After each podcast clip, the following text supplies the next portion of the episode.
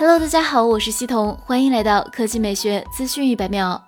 微博上曝光了 Redmi K40 系列正面照。Redmi K40 系列为居中挖孔屏，这是 Redmi K 系列首款居中挖孔屏旗舰。和 Redmi K30 Pro 相比，Redmi K40 系列放弃了弹出式全面屏，转而采用挖孔屏形态。这样一来 Redmi K40 系列能够做到更薄。工信部给出的数据显示，Redmi K40 系列三维尺寸为一百六十三点七乘七十六点四乘七点八毫米，电池容量达到了四千五百毫安时。这意味着 Redmi K40 系列在七点八毫米机身内塞进了大容量电池，兼顾了续航及厚度。此外，Redmi K40 系列的屏幕尺寸为六点六七英寸，分辨率。预计为 FHD 加，刷新率预计为一百二十赫兹，材质为 OLED。官方强调，Redmi K40 系列可能采用的是行业最贵的直屏，其售价两千九百九十九元，在同档位极具竞争力。核心配置上，Redmi K40 Pro 采用的是骁龙八八八旗舰处理器，预计会配备 LPDDR5 内存及 UFS 三点一闪存，支持快充。该机将于二月二十五日正式发布。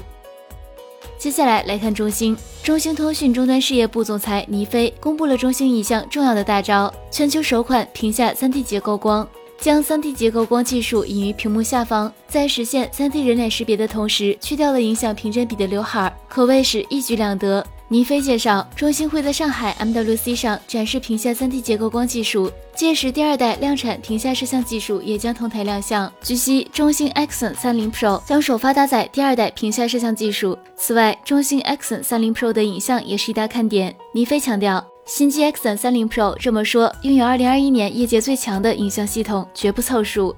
好了，以上就是本期科技美学资讯每秒的全部内容，我们明天再见。